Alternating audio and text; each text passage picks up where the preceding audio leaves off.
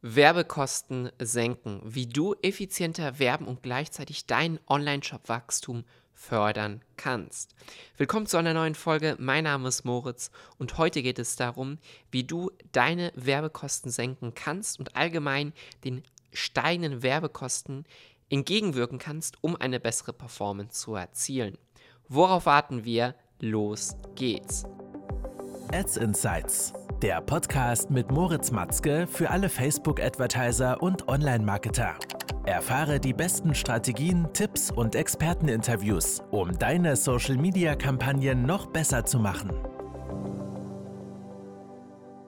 Stand der Dinge, die CPMs auf Meta, auf Facebook, auf allgemein auf den unterschiedlichsten Social Media Plattformen sind teilweise so hoch wie noch nie zuvor. Und das bedeutet natürlich, dass du für das gleiche Werbebudget nun zu dem heutigen Zeitpunkt weniger Reichweite bekommst wie zu früheren Zeiten. Der Grund dafür sind natürlich mehr Werbe, Werbetreibende auf den Plattformen, eine höhere Konkurrenz, die Konkurrenz um die Werbe, für die Werbefläche um dort auf dem Smartphone des Endkunden zu erscheinen, ist einfach höher und dadurch steigen halt die Werbekosten.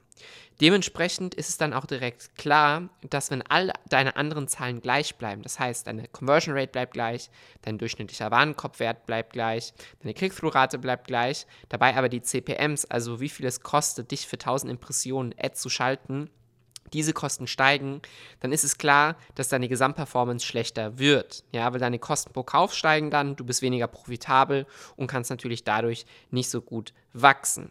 Genau aus dem Grund musst du aktiv ja, gegen diese Zahlen vorgehen und stetige Optimierungen auf den unterschiedlichsten Ebenen vornehmen, um natürlich hier diesen steigenden Werbekosten entgegenzuwirken.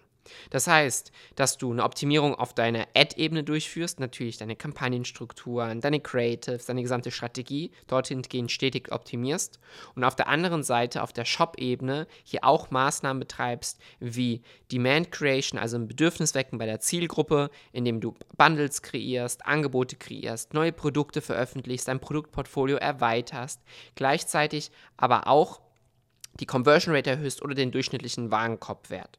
Und indem du hier auf beiden Ebenen tätig aktiv bist, wirst du in der Lage sein, diesen steigenden Werbekosten entgegenzukommen. Das bedeutet auf der Ad-Ebene zum Beispiel deine Click-Through-Rate erhöhen und dadurch deine CPCs sinken lassen, wenn das aber auch nur dazu führt, dass du weiterhin qualifizierten Traffic auf deine Seite bekommst. Es bringt jetzt nichts, irgendwie mit Clickbait zu arbeiten und dann zu sagen, wow, ich habe eine super hohe Click-Through-Rate, aber deine Conversion Rate im Shop sinkt dann. Auf der gleichen, auf der gleichen Ebene auch in deinen Ads den Social Proof weiter ausbauen, noch mehr Engagement fördern, dass der Algorithmus dort noch besser Datenpunkte sammeln kann und natürlich das allgemeine Engagement auch erhöhen.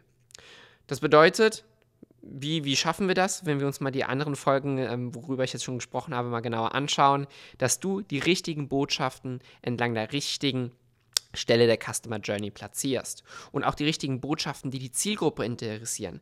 Denn am Ende des Tages entscheidest ja nicht du, was die Zielgruppe interessiert, sondern sie entscheidet selber.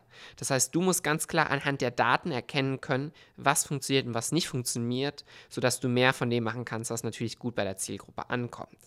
Wie du also hier heraushören kannst, ist es erforderlich, dass du wirklich ein System hast, um Kampagnen, Creatives, aber auch Shop-Maßnahmen systematisch zu testen und nicht, nicht nur willkürlich, damit du schlussendlich wirklich Learnings aus diesen Daten heraus analysieren und heraussammeln kannst, um dann in der Zukunft bessere Iterationen zu erstellen, die dann diesen steigenden Werbekosten entgegenwirken.